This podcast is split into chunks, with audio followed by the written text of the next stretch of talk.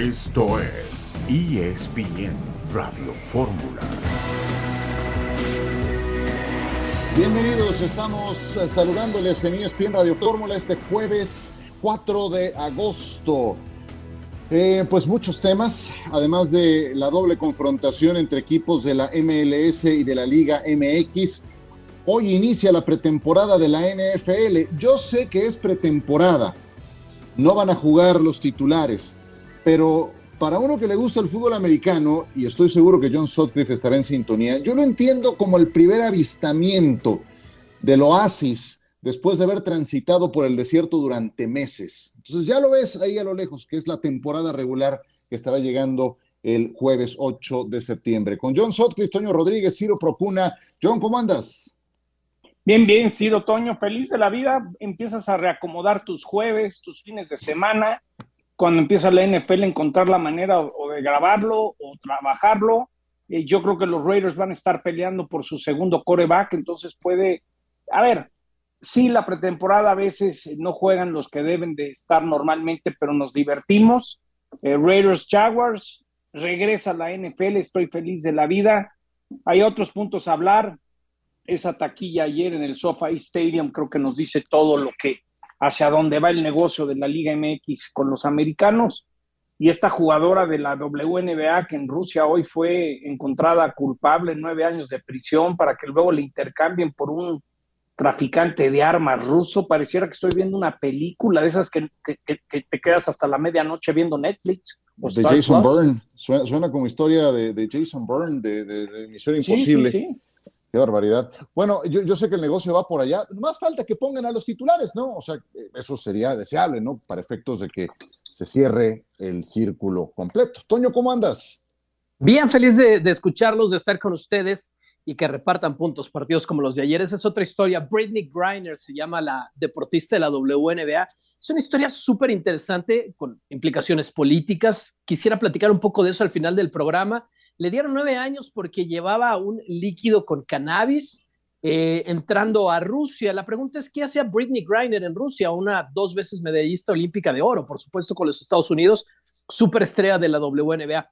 Porque la WNBA no paga buenos salarios para estas superatletas. En Rusia cobran diez veces más que en Estados Unidos. Ese es un tema que quisiera platicar al final del programa. Sí, se fue por, el billete y Tiger Woods, por ejemplo, se pone cannabis abajo de la lengua, mastica chicle. Sí, muchos atletas ya lo usan como parte de, su día a día y, tristísimo lo de esta mujer. Sí, yo estoy de acuerdo, ¿no? Que, que, Joe, Biden ya se metió. Tanto.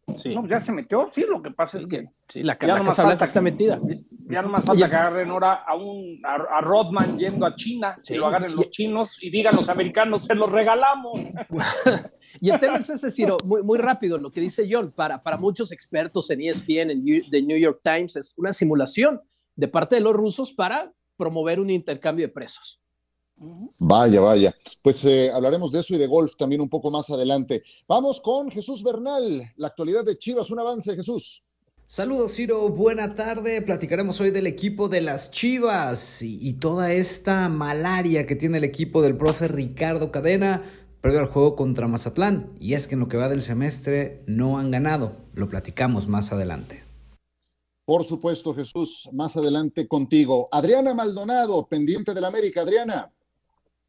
Saludos, Ciro. Ha finalizado ya la gira de las Águilas del América por los Estados Unidos. El equipo azul crema ha regresado a la Ciudad de México y ahora se enfocarán por completo al torneo local. Tenemos información de las posibles salidas de Jorge Sánchez y Santiago Naveda a Países Bajos y a Polonia, respectivamente. Detalles más adelante.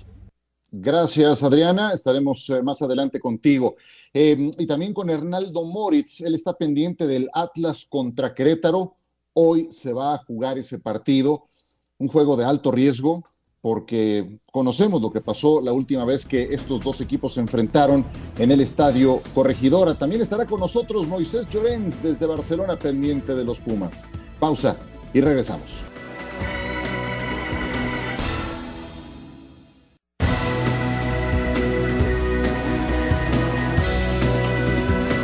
Primeros compromisos de la llamada Leagues Cup, ya saben que se sacan de la manga Torneos y más torneos y más torneos. Ahora este entre los equipos de la MLS y de la Liga MX.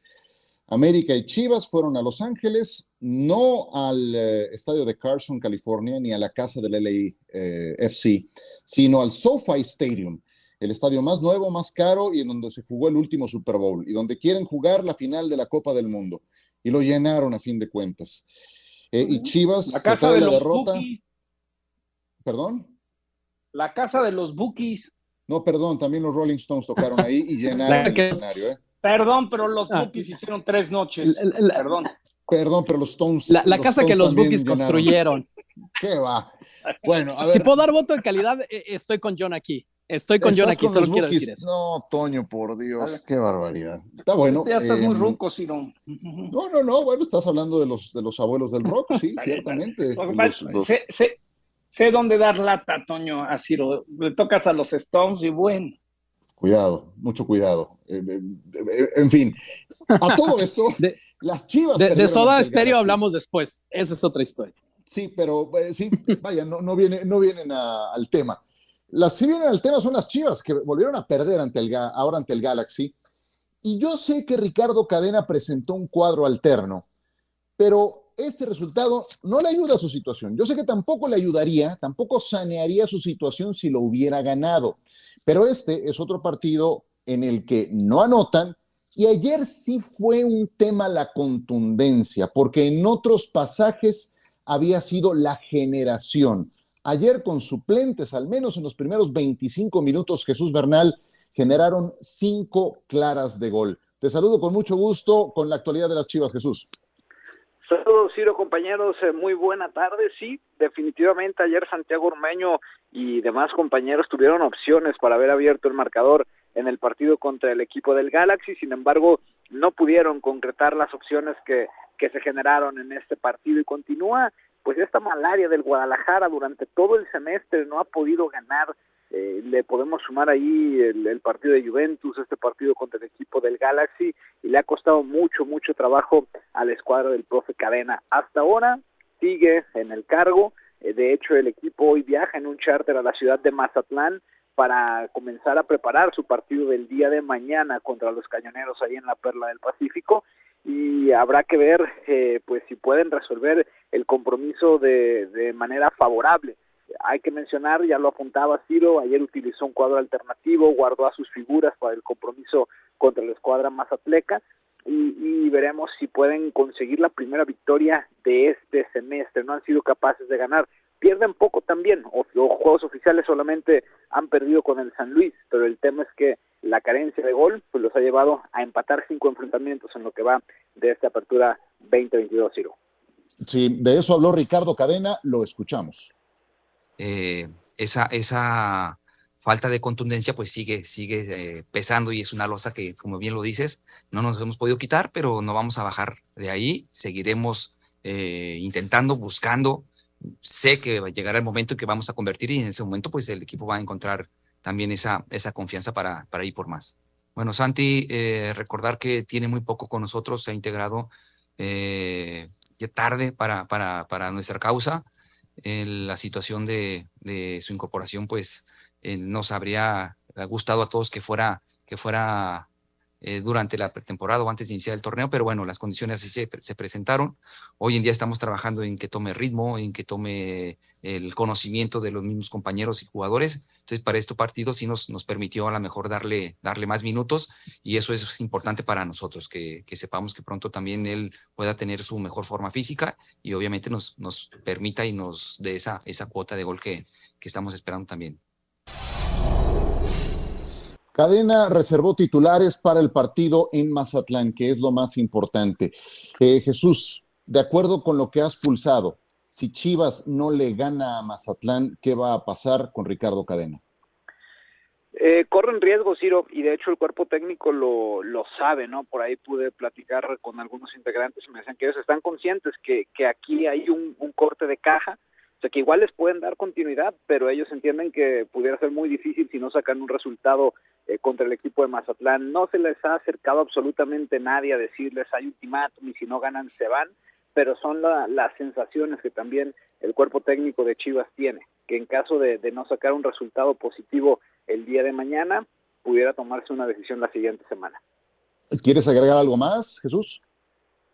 No, nada más eh, comentar que, que hay tres jugadores que no realizaron el viaje con el equipo de las Chivas, que son el caso de Jesús Angulo, de Sergio Flores y de Chuy Molina, quienes están lesionados, continúan en sus respectivas rehabilitaciones y ellos pues están descartados también para el compromiso de mañana. Gracias Jesús, un saludo. Buena tarde. Muchas gracias. Pues la derrota de Chivas, Toño, ¿con qué te quedas?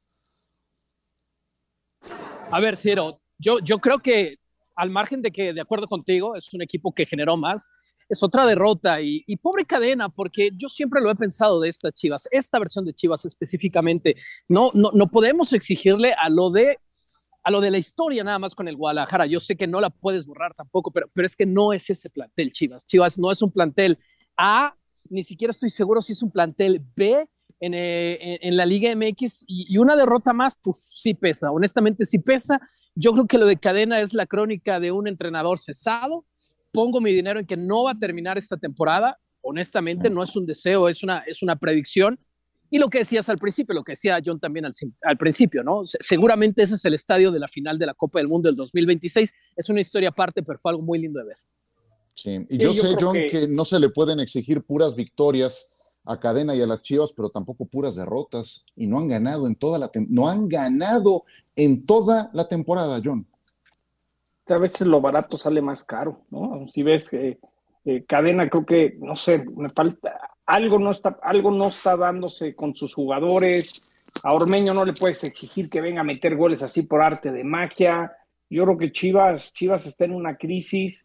Eh, cada vez el jugar con puros mexicanos le cuesta más trabajo porque aquellas figuras que venían de regreso a México se están yendo al MLS. Eh, yo veo muy difícil a Chivas eh, con puros mexicanos que realmente puedan competir eh, en alto rendimiento con los otros equipos grandes. Yo creo que Chivas está en un tobogán sin salida. Yo, yo de Ormeño te diría que me parece terriblemente injusto que lo estén criticando porque juega en la selección de Perú.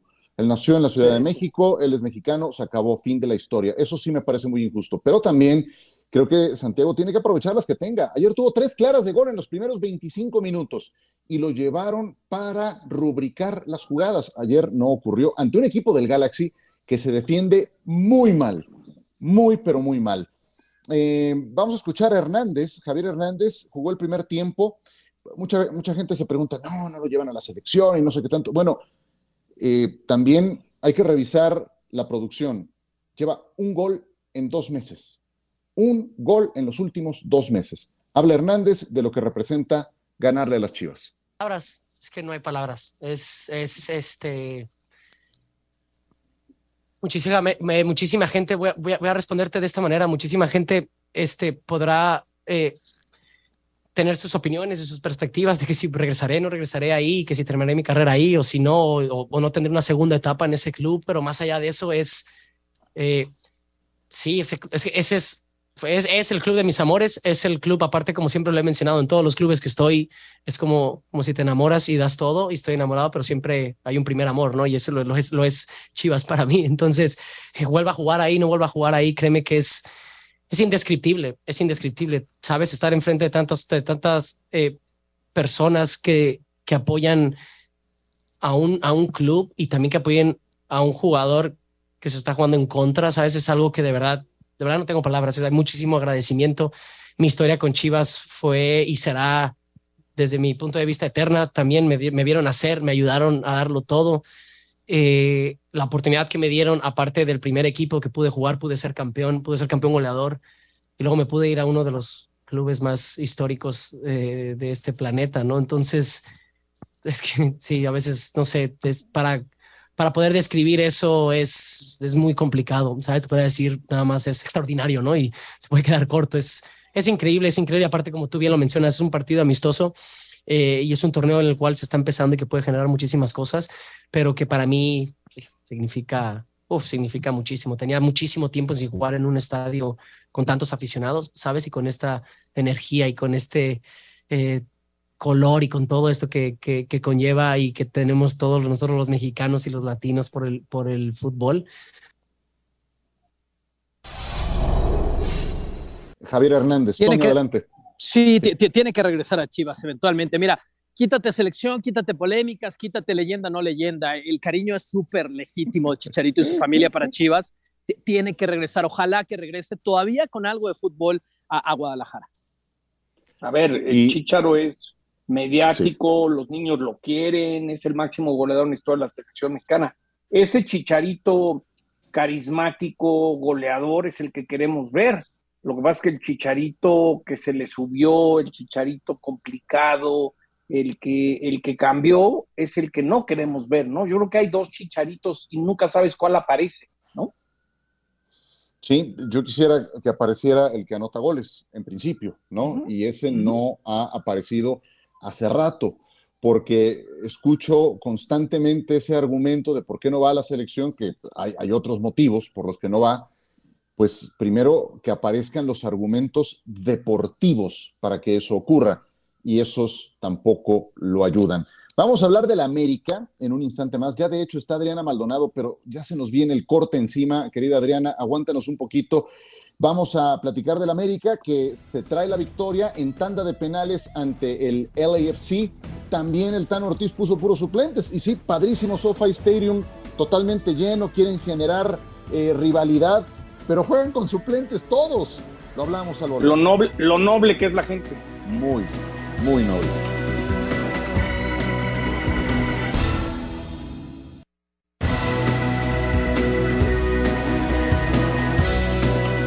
Hablemos del América, porque el primero de la cartelera fue del partido del que ya hablábamos, de las Chivas, y había algunos huecos en la tribuna, pero después llegó el América y la verdad es que sí se, se llenó el escenario. Además, es el más atractivo porque el LAFC es el mejor equipo de la conferencia del oeste en la MLS. Pendiente del América. Carlos Vela, ¿no? ¿Cómo, cómo, perdón? Garrett Bale, Carlos Vela. Ahorita en Los Ángeles todo es de moda. Eh, los Dodgers y los Lakers se llevaban todo, los Rams ganan el Super Bowl y el LAFC es el que se ha metido dentro de la moda de Los Ángeles, que es bien difícil, ¿no? Que compren palcos, que compren la playera, es decir, el LAFC le ha dicho a los Lakers, hazme un huequito, Dodgers, tú también hazme un huequito, y se han metido, pero en la grande, ¿eh? Sí, eh, es un, es un mercado muy grande, el de Los Ángeles, muy generoso, pero muy competido. Y para, hay un término en inglés, John, que dicen big splash, necesitas un big splash, necesitas ganar y ganar. Pregúntale a los pobres Chargers. Claro. Los Chargers, a los Chargers los tratan como perros. es la verdad. No, pues sí. Ya, ya, ya tus, tus, Clippers no venden piñas, ¿eh, John? Sí, yo sé. Eso sé. Tienes que ganar con caché, o sea, por ejemplo, como lo hicieron los Rams. No, no, basta con que ganes, tienes que ganar con caché para, para conquistar ese mercado. Es bien complicado y el AFC va en ese camino, como en su momento el Galaxy lo estaba haciendo con Beckham y con todos esos jugadores que trajeron originalmente, pero bueno, eso tienes que renovarlo. Pero bueno, ellos allá que se hagan bolas. ¿Qué hay con el América? Adriana Maldonado, gusto en saludarte. ¿Qué tal, Ciro? Un gusto saludarte, un abrazo para ti, para todos por allá. Bueno, los escucho hablar de este partido, si bien América no, no perdió, pues tampoco ganó y continúa con esa racha negativa de sus últimos eh, compromisos. Están necesitados de un triunfo y ahora sí ya no hay más excusas, se han acabado ya estos partidos amistosos o esta gira por los Estados Unidos. El equipo hoy regresó a la Ciudad de México y concentrarán todas las energías estarán por completo ya concentrados en lo que será el torneo local, la Liga MX, donde este fin de semana estarán recibiendo a los Bravos de Juárez, apenas en busca de su segunda victoria en el campeonato.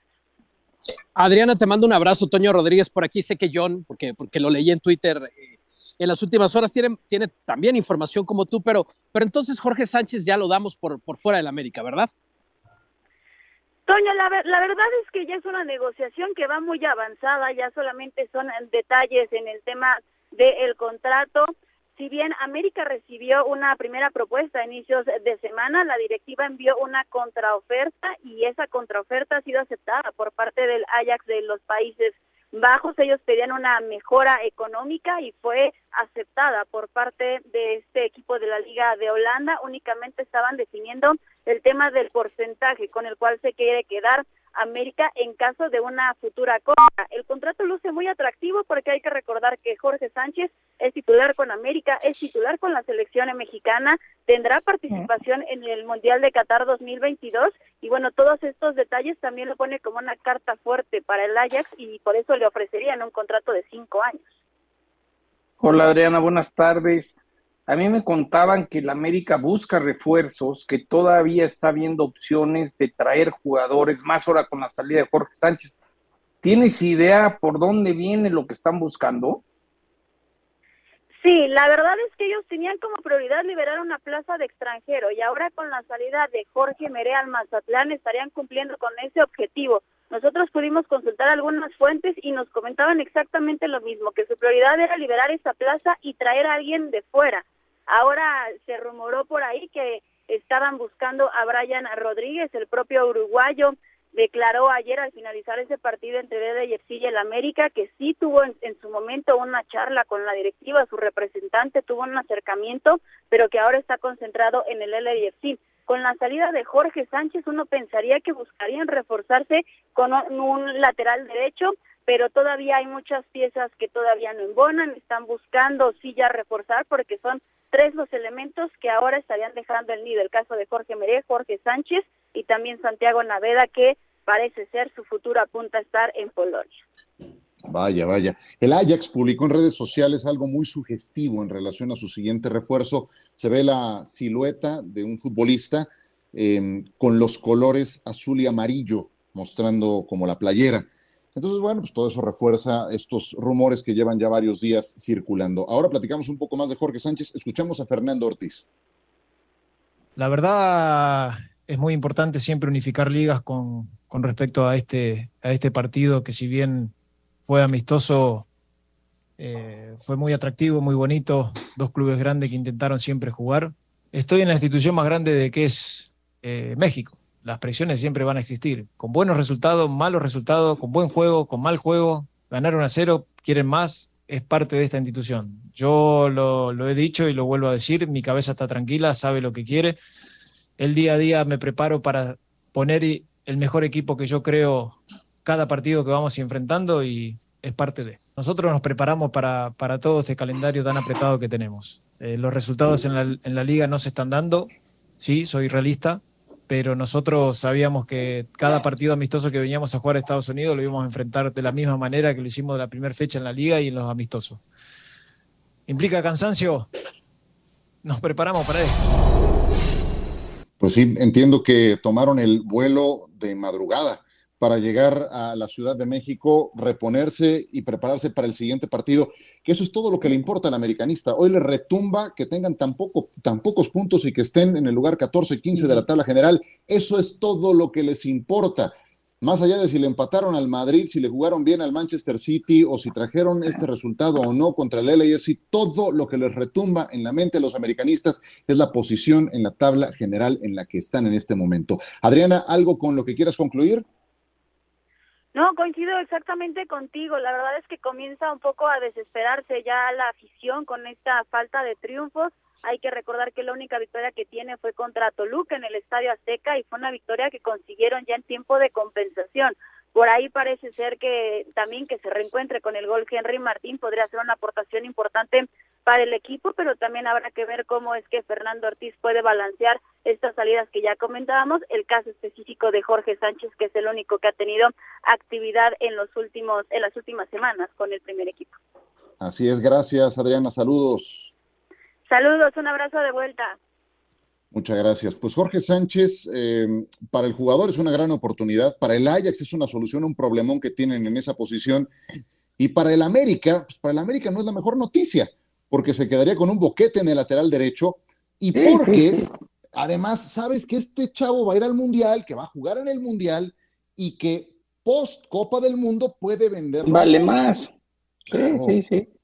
Y el Tata también debe estar preocupado porque sabe que en el América iba a jugar. Ojalá que todo le salga bien en el Ajax y tenga actividad. Si de por sí está de color de hormiga la situación de la selección en Qatar.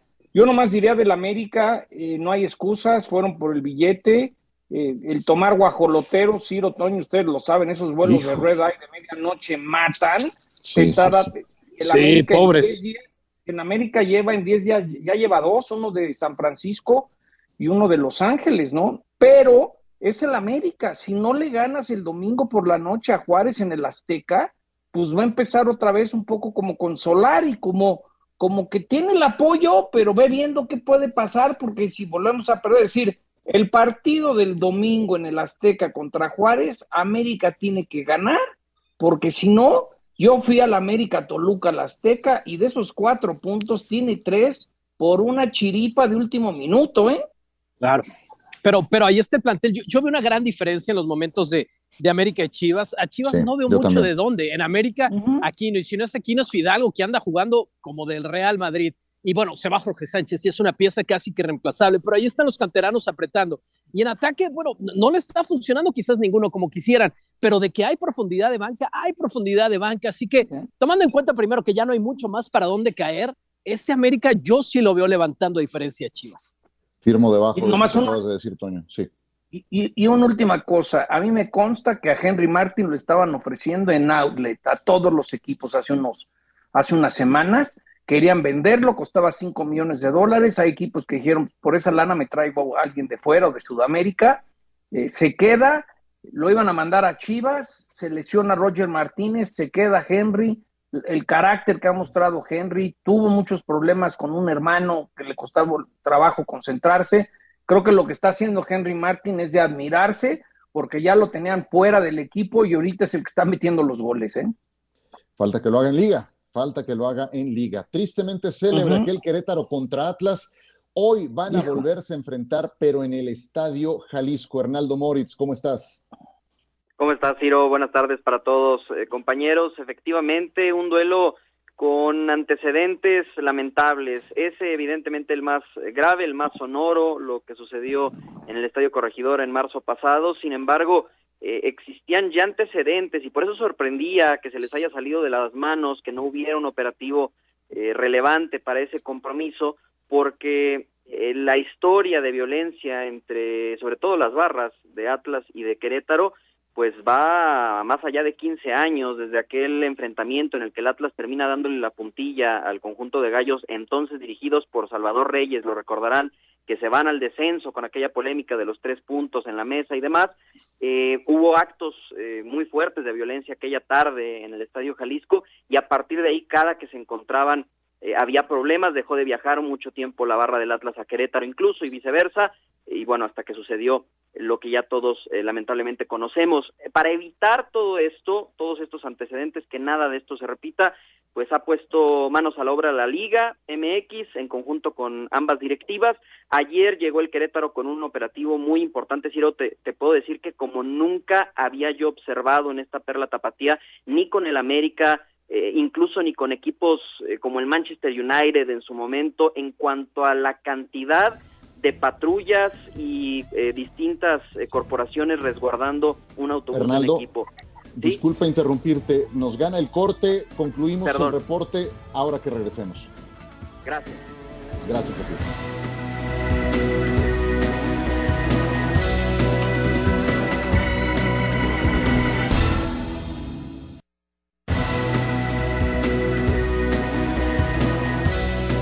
Seguimos con ustedes en ESPN Radio Fórmula. En línea telefónica está Hernaldo Moritz desde Guadalajara, pendiente de este Atlas contra Querétaro que tiene además el ingrediente de que Atlas es decimosexto y Querétaro decimoctavo.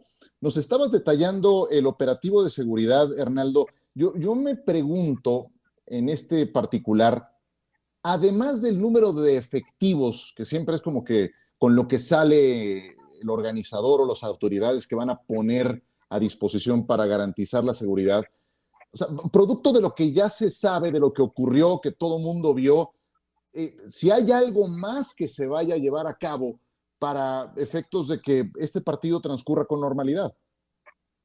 Eh, mira, Diro, eh, solamente terminando, pues ayer blindado el, Querétaro, su hotel, llegaron resguardados incluso por Guardia Nacional hasta la ciudad. Eh, sin ningún inconveniente. Eh, es un Bunkers Hotel y buscarán que sea lo mismo el Estadio Jalisco. Decías, bueno, la, cantidad que con la que sale la, liga, las autoridades son 1.300 elementos de las distintas eh, corporaciones, incluida Guardia Nacional, lo cual es un número importante para el Estadio Jalisco y sobre todo por el partido que es y la entrada que se espera. La verdad es que no se espera una muy buena entrada. El momento del Atlas tampoco ayuda son tres derrotas consecutivas, entre semana eh, es, es, complicado que haya más de medio estadio. Entonces, este operativo es muy similar, Ciro, para poner en contexto a lo que montó Atlas y su directiva y las autoridades, tanto para la final de vuelta contra León como para eh, la liguilla pasada en partidos contra Chivas, aquella vuelta de los cuartos de final, y también la final de ida contra Pachuca. Entonces, eh, ahí hubo saldo blanco por completo en esos tres compromisos que cito. Esperan que con esto sea más que suficiente. Eh, insisto, muy fuerte el operativo de seguridad y bueno, esperan que, que así pueda llegar a buen puerto este, este partido. No se espera que viaje absolutamente nadie, al menos no de grupos de animación de los Gallos Blancos del Querétaro. Hernando, un saludo. ¿Cómo va todo lo del Fan ID? Y pues ya se cumple un año, una tragedia, pero pues seguimos esperando que el, el, que entre se le tome una foto, sepan dónde está, si hizo algo, lo puedan encontrar. ¿Cómo va, por ejemplo, con Atlas el tema del Fan ID? Ah, caray, perdimos la comunicación con Hernaldo Moritz. Vamos a tratar de recuperarla para que te responda esa pregunta, John, y también para más adelante ir con Hernaldo Moritz. Pues sí, eso tendría que ser un antes y un después en nuestro fútbol, lo que ocurrió, que a todos nos, nos impresionó, nos marcó, pero que la liga, pudiendo ser más eh, severa en los castigos, siento que se ensañó nada más con una parte. Ciertamente hay una gran responsabilidad de parte del organizador, en este caso Gallos Blancos, y le están pagando con creces. Todos sus partidos son a puerta cerrada, pero sí creo que debieron ser más eh, rígidos. Se salvaron que no les quitaron el equipo, Ciro. Se Iban a desaparecer Querétaro, les salió barato. ¿eh? Sí, sí, sí, vaya, yo, me refiero a las barras. Ahí es donde tuvieron que ser más fuertes aprovechando ese momento. Eh, te preguntaba, y, no quiero, sí. Sí, Toño, perdón. No, perdón, que no, no, no, no, quiero interrumpir demasiado, pero luego están las autoridades más allá del fútbol, ¿no? ¿Dónde están los detenidos y eso? Pero bueno, ¿para, qué, ¿para qué perdemos el tiempo con esa historia?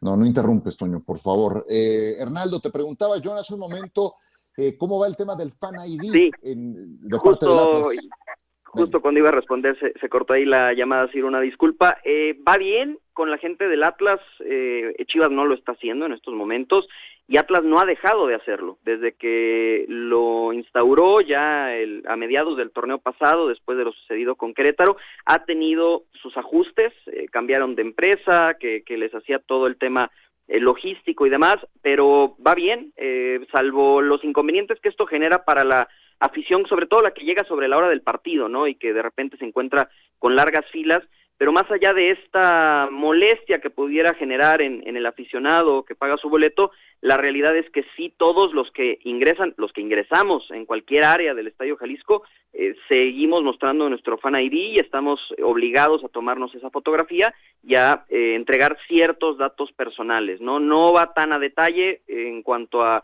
direcciones y demás, pero sí ciertos datos personales ya los tiene eh, la directiva del Atlas o, quien tenga acceso a, estos datos, ¿no? Del Fan ID y continuará esto para el Atlas contra Querétaro. Nada más eh, también decir muy importante que ha perdido mucha fuerza, lo hemos platicado, la barra del Atlas, eh, normalmente o históricamente tan numerosa, tan fuerte, ya prácticamente eh, te diría que 200, 250 aficionados son los que están asistiendo a cada partido, muy distinto a lo que veíamos en antaño, propio también de, de este tipo de determinaciones. Correcto. Te agradezco mucho, Arnaldo. Un saludo. Saludos para ustedes, muy buenas tardes.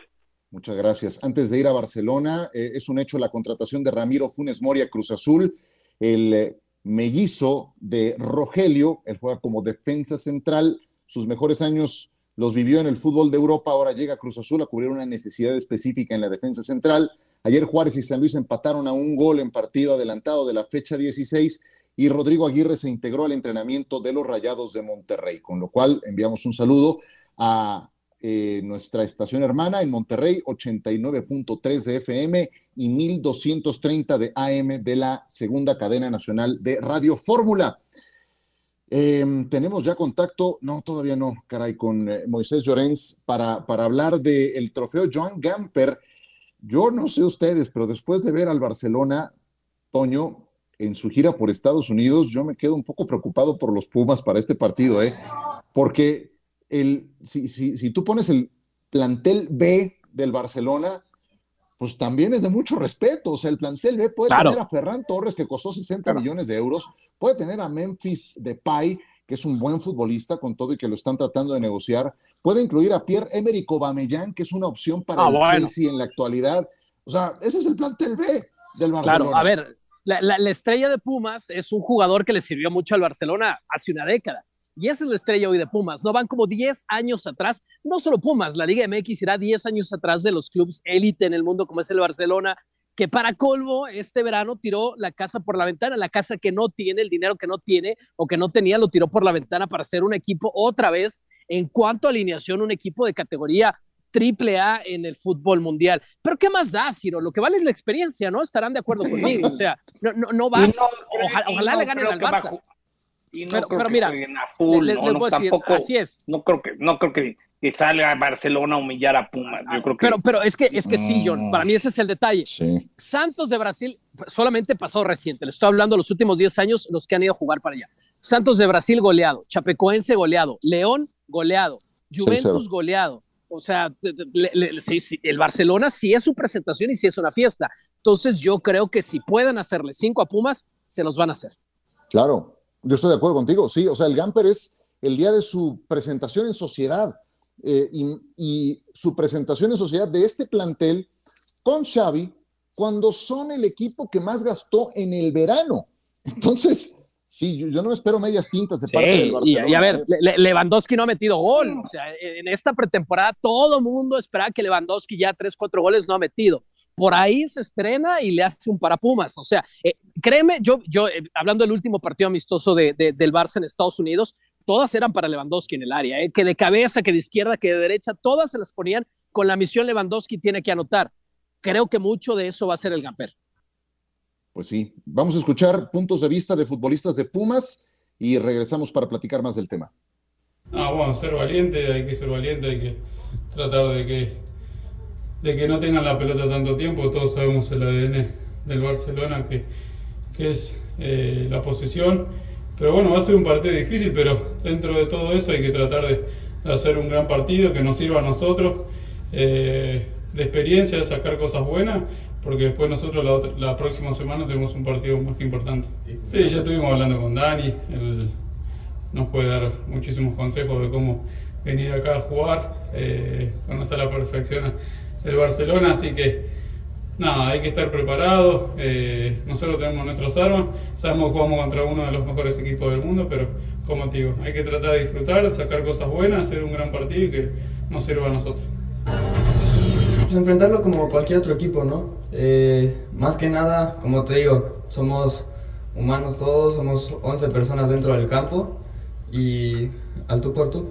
Venimos a, a demostrar también, a, a competir, que es parte del fútbol, ¿no? Sabemos de la magnitud del equipo que tenemos enfrente, pero no nos vamos a hacer menos para nada. Fueron palabras del Toto Salvio, de García y de Benevendo, futbolistas de los Pumas de la universidad. Pues eh, la gente se preguntará, pues cómo, si el Barcelona estaba quebrado hace unos meses, ¿qué hicieron para eh, ahora convertirse en gastadores compulsivos? Vendieron activos, vendieron patrimonio eh, esta, esta, frase la emplea nuestro compañero eh, Alex Pareja y creo que ejemplifican a la perfección qué pasaba con el Barcelona. Necesitaban liquidez, necesitaban dinero y vendieron las joyas de la abuela. O sea, casi, casi tu último recurso para tener liquidez y poder salir y, comprar todos los jugadores que ahora tienen. Y la realidad es que tienen un equipo muy robusto. El tema es, ya cuando vendiste las joyas de la abuela, pues, ¿qué te queda después? Ese es todo un tema, pero ya lo sabremos más adelante. Entonces, pues, eh, por lo pronto sí es una gran oportunidad, John, para los Pumas, pero de, que, van a enfrentar a un equipazo, cuidado. Es una gran oportunidad, una ventana para la marca, para sus patrocinadores, para sus seguidores. Es un win-win, pase lo que pase del resultado. Eh, fabuloso lo del fútbol español, que, que, cuando ocurrió lo de la ley concursal y quebraron equipos, ya no puedes estar gastando, el gobierno te está vigilando. Por ejemplo, yo estaba leyendo, ya no sé en qué va a acabar lo de Andrés Guardado, que no lo han registrado, porque no puedes cargar demasiados sueldos porque no te lo permite la ley. ¿no? Entonces eso es fabuloso, que nadie pueda endeudarse como pasaba con el Deportivo La Coruña, que no le pagaba a nadie todas las transferencias. Entonces, pues tuvo que reajustarse, no digo que sea un tope salarial, pero por lo menos los ingresos... sí, tiene que ver con eso. Sí, sí, sí. Es eh, un, por ejemplo, es un tope salarial dependiendo tus ingresos que no son iguales para todos los equipos, ¿no? pero en base a tus ingresos tienes un tope salarial. Una cosa es que fiches a un jugador y otra cosa es que lo puedas inscribir. Y para poderlo inscribir es que tienes que tener eso que tú acabas de mencionar, que tus finanzas estén de acuerdo con lo que salió. Para que el Barcelona pueda inscribir todos sus fichajes, tiene que deshacerse a la voz de ya de jugadores, y eso se van a encargar, de eso se van a encargar durante todo el mes de agosto, de futbolistas como Frankie de Jong, que tiene una, una oferta del Manchester United, ya se acaban de deshacer de Ricky Puch, que se va tres años al Galaxy, cosa que no entiendo, de verdad, Ricky Puch, increíble. Eh, eh, Samuel Umtiti, están ofreciendo Bameyang, que parece que va en paquete al Chelsea, entonces, para poder encajar los que llegaron, tienen que deshacerse de otros futbolistas.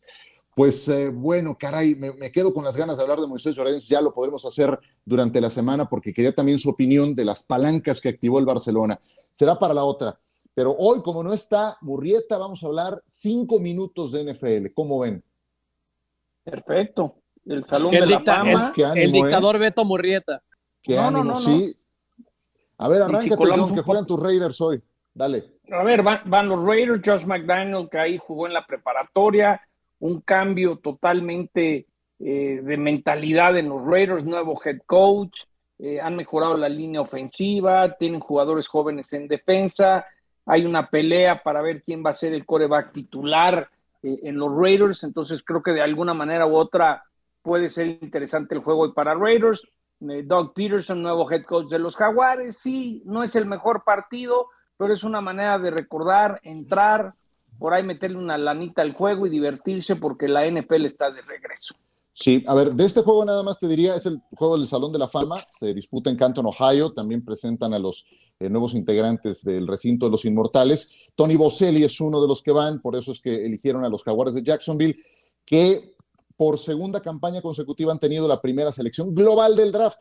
Y eso te habla de lo malos que han sido últimamente. Pero bueno, ese es el gran reto para Doc Peterson desatar todas las eh, cualidades que indiscutiblemente tiene su quarterback Trevor Lawrence, al que dudo que veamos el día de hoy. Y también veremos, yo espero, a Travis Etienne, que se perdió toda la campaña pasada corredor de bola, que fue también tomado en la primera selección de draft. Eh, a las 7 de la noche el partido va por ESPN 2, así es de que los esperamos para que nos acompañen. Toño, no sé si tengas algo de este partido o del tema que exponías al inicio del programa.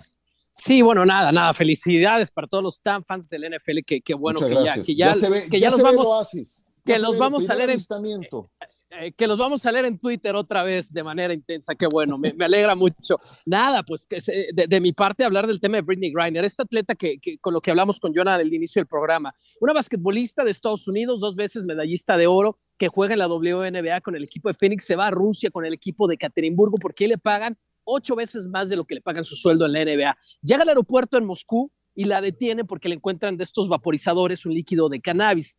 En Arizona ella lo puede hacer, en Rusia no lo puede hacer, la detiene la autoridad rusa y luego le dan el día de hoy, por eso es noticia, nueve años de cárcel. Por eso, ¿qué hay detrás de esto? Una tensión internacional creciente por mil razones que usted puede escuchar también en Radio Fórmula fuera de este programa. Eh, y lo que pasa es que el gobierno ruso quiere hacer un intercambio de presos. Yo lo dijo también, yo lo leí en una columna del New York Times, eh, quieren según esta columna del New York Times, a un traficante de armas que está detenido en Estados Unidos y aprovecharon esta figura tan mediática para agarrarla y, hacer esa negociación. Para mí, ¿qué hay detrás de esto? Bueno, política internacional, del cual no hablamos, de lo cual no vamos a hablar aquí, pero sí que la WNBA, les voy a dar este dato nada más. La jugadora mejor pagada hoy en la WNBA es Diana Taurasi, es Michael Jordan de las mujeres, la mejor de todos los tiempos. Cobra 250 mil dólares al año. Eso es una cuarta parte de lo que cobra un novato en la NBA no le están pagando bien a las mujeres y ese es un tema para mí de fondo del deporte en los Estados Unidos. Vaya, vaya, qué, historia, de verdad, ¿eh? me, quedo con la boca abierta. John, ¿quieres agregar algo de este tema y de todo lo que tienes de golf? Aprovecha. No, nomás decir que, que ojalá la traigan, que, que, es el reflejo de lo que está pasando en el mundo, ¿no? Que no se nos olvide que Rusia está en guerra con Ucrania y al mismo tiempo están negociando con los americanos traerse a esta atleta por un traficante de armas. No, no, no, no deja de sorprender. Del golf yo les diría, estoy muy contento. Gaby López está jugando el Women's eh, Open, el British Open de las mujeres en Escocia. Comenzó con cuatro bajo par, va en tercer lugar. La líder es Shibundo de Japón con menos seis. Ojalá ese torneo que ganara en el 2007, si no mal recuerdo el año, Loreno Ochoa en San Andrews ganando el Women's Open. De todo, todo este tema del golf, eh, ¿Qué les puedo decir? Esta gira de los Saudis que anunció que el año que entra va a tener 14 torneos con una bolsa arriba de 400 millones de dólares, donde están repartiendo todavía este año en cinco torneos 25 eh, millones de dólares de bolsa, 20 millones al torneo, 4 millones si ganas, 120 mil al último lugar, el 10% de tu CADI lo pagan ellos, tus gastos los pagan ellos, hay un equipo, un torneo por equipos, 5 millones de dólares, si ganas se reparten entre 4 o 3 millones, y pues a billetazo se fueron, a Abraham Anser le pagaron 60 millones de dólares, sé que a él fueron 60, calculo que a Carlos Ortiz unos 25, y la PJ Tour te tenía que dar permiso. Cuando había un torneo la misma semana de la PJ Tour, oye, voy a ir a jugar a Asia, dame chance, y empezaron las demandas, muy duro. Medvedev avanzó en Los Cabos, Julio Urias, victoria 11 de la campaña. Adiós, señores, gracias. Buen provecho.